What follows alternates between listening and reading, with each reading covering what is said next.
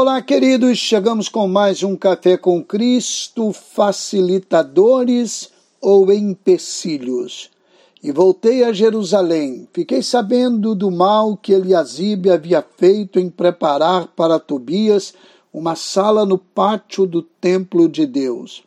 Isso me desagradou muito e por isso tirei todos os móveis da casa de Tobias para fora da sala. Neemias 13, 7 e 8. Ironicamente, Tobias significa agradável a Deus.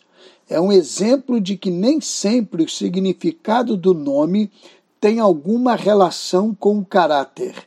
Tobias foi um empecilho para a realização da obra de reconstrução. Não merecia estar em lugar tão destacado.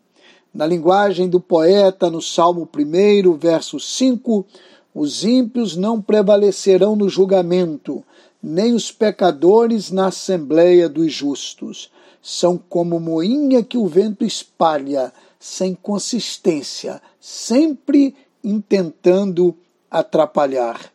Na realização da obra, podemos agir como facilitadores ou como empecilhos. Quem decide isso somos nós mesmos. A melhor escolha a ser feita é assumir ser um facilitador. Senhor, dá-me a alegria de ser instrumento de graça na comunhão do seu povo e nunca ser empecilho para que a obra avance. Com a benção do Eterno, Neemias Lima, pastor da Igreja Batista no Braga, Cabo Frio.